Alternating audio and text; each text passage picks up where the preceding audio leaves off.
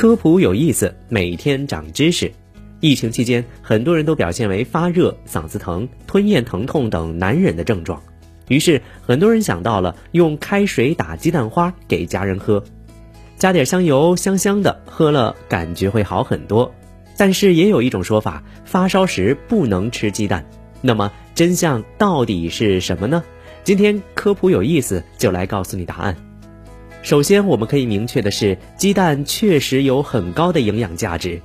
根据中国食物成分表二零一八版的数据显示，鸡蛋的蛋白质含量在百分之十二点八，其必需氨基酸的种类以及比例跟人体接近，是蛋白质生物学高价值的食物之一。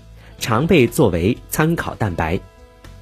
鸡蛋中的脂肪主要存在于蛋黄当中，为乳化状，十分易于消化和吸收。蛋黄是卵磷脂和脑磷脂的良好来源，而卵磷脂具有降低血胆固醇以及促进脂溶性维生素吸收的作用。虽然蛋黄中胆固醇的含量也比较高，但现有证据表明，适量摄入鸡蛋不会影响血胆固醇的水平。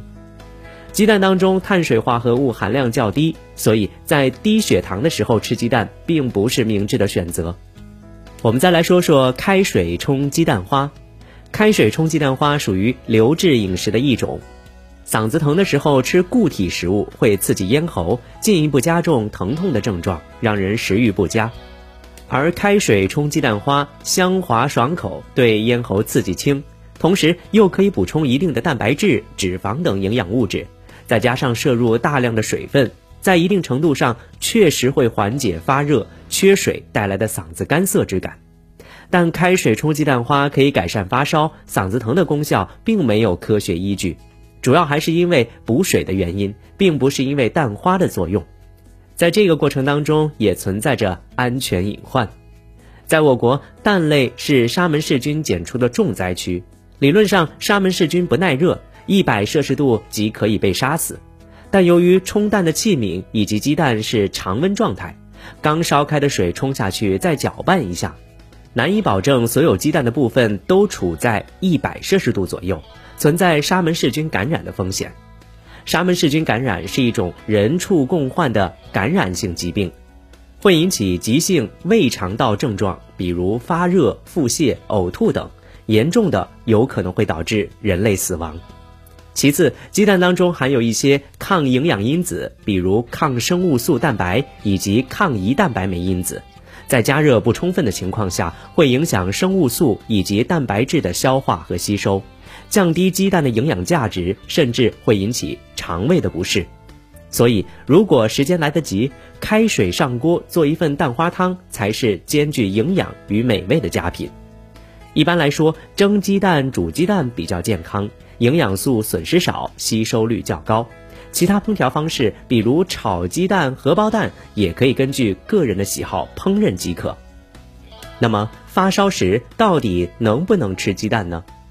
有人说感冒之后不可以吃鸡蛋，因为鸡蛋是高蛋白的食物，还有较多的脂肪，不好消化，也不符合感冒后清淡饮食的要求。这种观点有一定的道理。近年来的研究表明。高蛋白膳食摄入会加重机体的炎症反应，也就是高蛋白膳食属于促盐膳食，而从这点来看，少吃鸡蛋是正确的。但是成人每天才推荐摄入一个鸡蛋，其所含的蛋白质含量仅占人体推荐摄入量的十分之一，促盐的可能性很小。再者，鸡蛋的蛋白质是食物当中最容易消化和吸收的蛋白质之一，达到了百分之九十八以上。并不太会引起消化不良，而且适当优质蛋白质的摄入也有利于提高机体的免疫力，清除病原体。因此，感冒发烧时适当的摄入鸡蛋等富含优质蛋白质的食物是有益的。好的，以上这些知识你知道了吗？感谢收听这期的科普有意思，我们下期节目再见。